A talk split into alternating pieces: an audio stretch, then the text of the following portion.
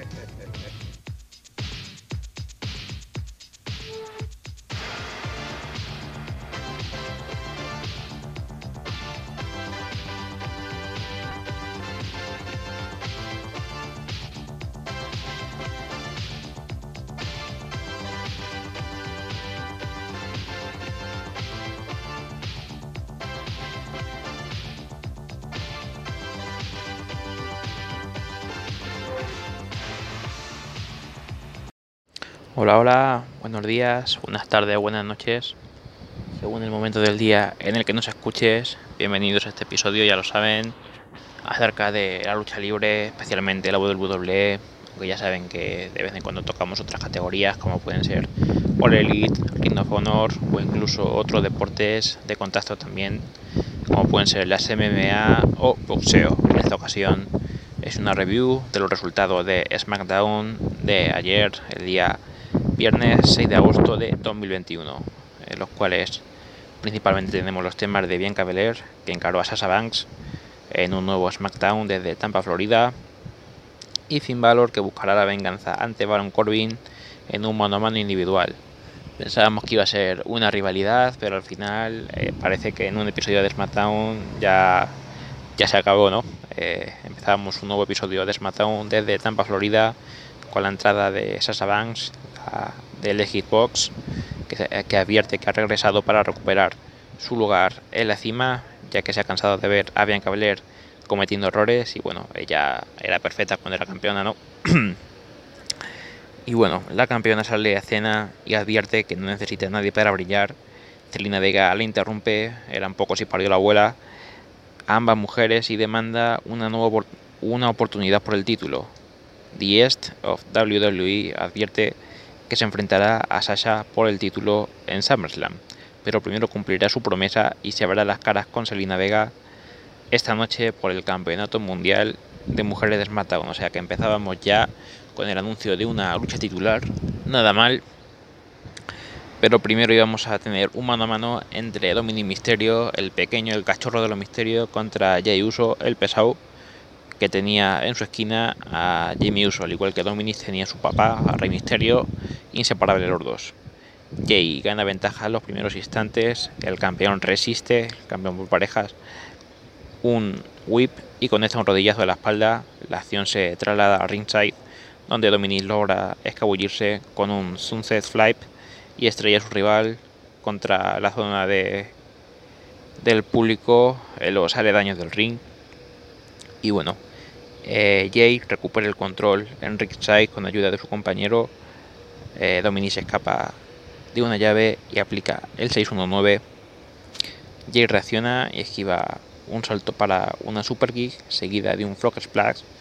1, 2, 3, la cuenta.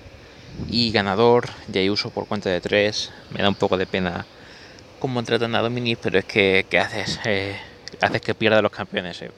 WWE la verdad es que se especializa en esta, ¿no? En que los campeones pierdan todos los combates que disputan sin el título en juego, pero queda feo.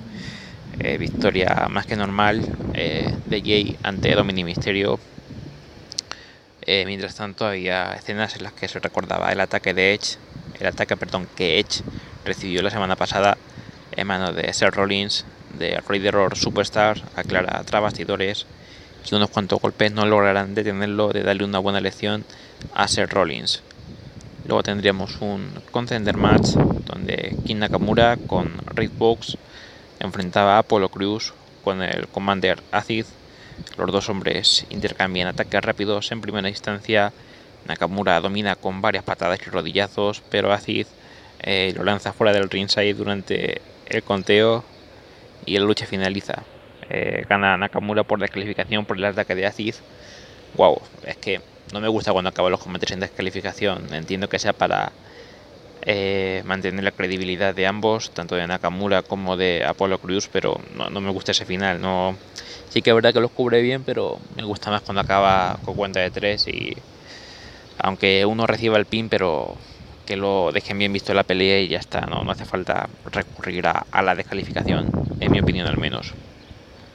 Después de esto, Kyla Braxton se encuentra a la espera de Roman Reigns en la puerta de su vestuario. Paul Heyman sale a responder en nombre de su cliente y aclara que John Cena no merece ser parte de la lucha y bueno, Vicky asusta por He-Man con el maletín en sus manos.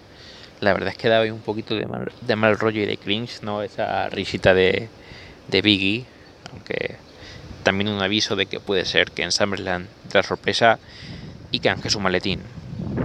Después de esto, Nox con Sotsi se enfrentaba a Tamina, que resistía los primeros golpes y lanzaba a su rival contra la esquina, contra la zona de protección. La campeona toma ventaja hasta que recibe un balazo del cañón de Sotsi, roll up para Nox, eh, de Nox para finalizar la lucha, que gana por cuenta de tres. Lucha muy muy rápida con un final ahí un poco ridículo, pero aunque tampoco me gusten las ayudas, siempre mejor que una descalificación. Yo siempre lo voy a defender y, creo que en ese sentido es mucho mejor cómo terminó esta lucha que, cómo terminó la anterior de Nakamura y Apolo Cruz.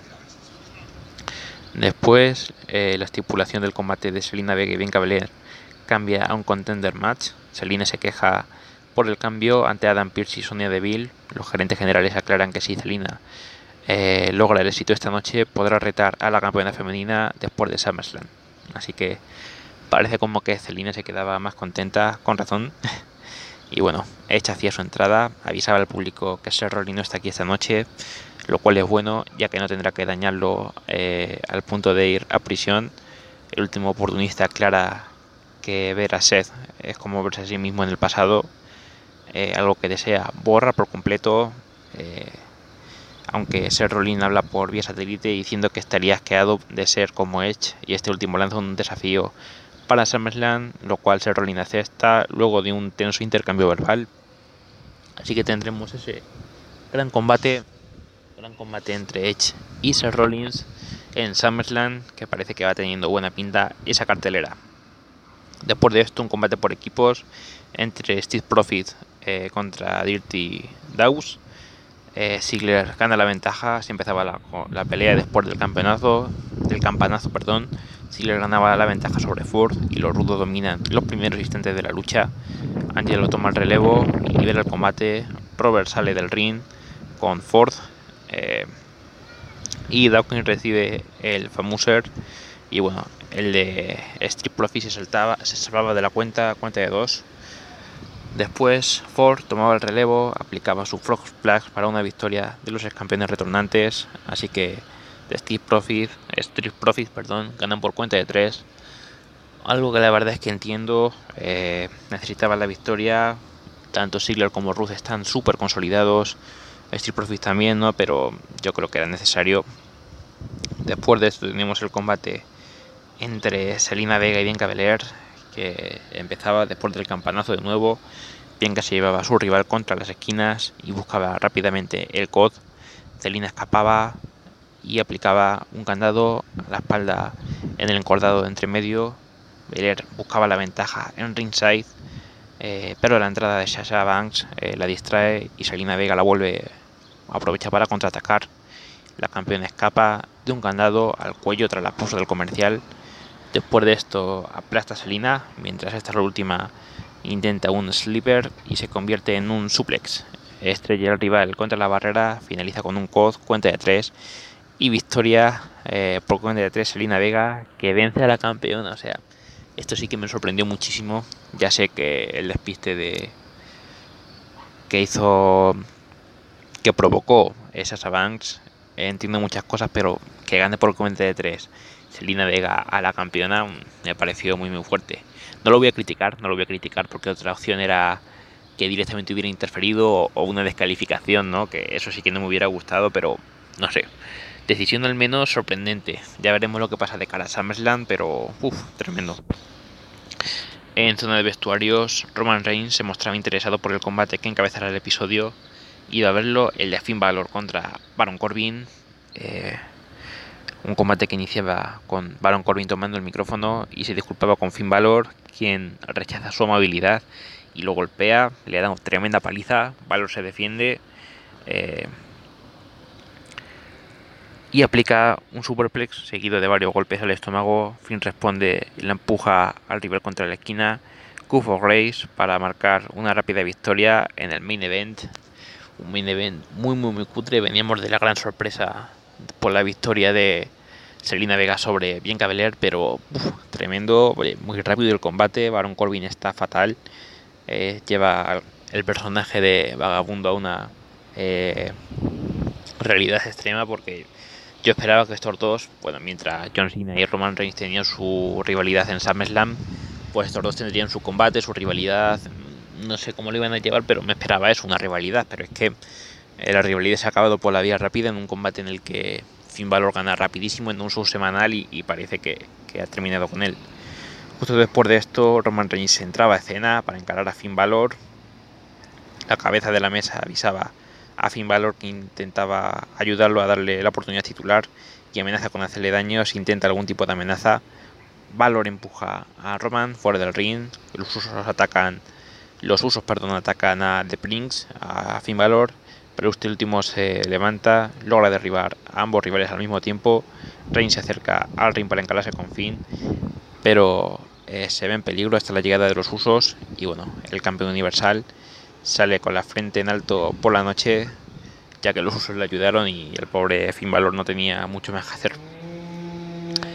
Y así terminaba el SmackDown de esta noche. Un SmackDown que la verdad me dejó con buen sabor de boca, creo que está siendo bastante superior a Raw estas últimas semanas. Me sorprendió muchísimo la victoria de Selina, pero bueno, ya veremos cómo acaba esto en SummerSlam y, a ver qué pasa, ¿no? Ya la cartelera de SummerSlam parece que está bastante, bastante avanzada. Me está gustando cómo, cómo está quedando. Me estaban llegando las noticias de eh, la hora de despidos masivos que mandan narices estando documentados. Supongo que más pronto más tarde diré algo, ¿no?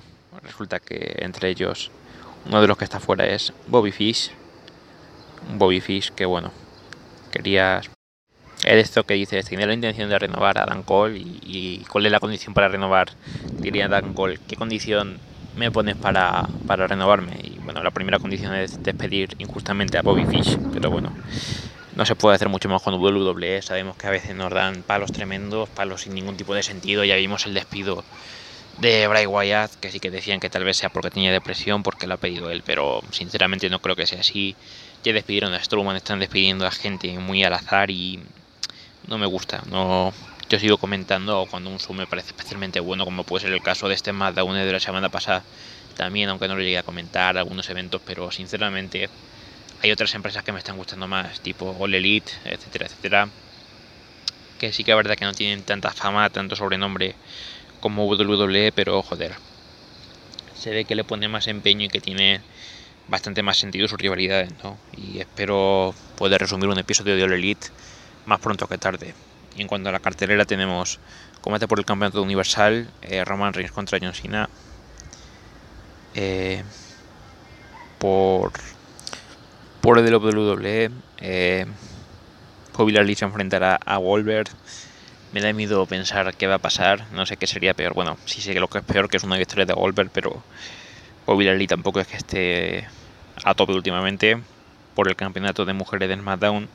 Bianca Belair, que perdió contra Serena Vega, se enfrentará a Sasha Banks y triple amenaza por el campeonato de mujeres de Raw entre Nikki Ash, más conocida como Nikki Cross, contra Charlotte Flair, contra Rhea Ripley.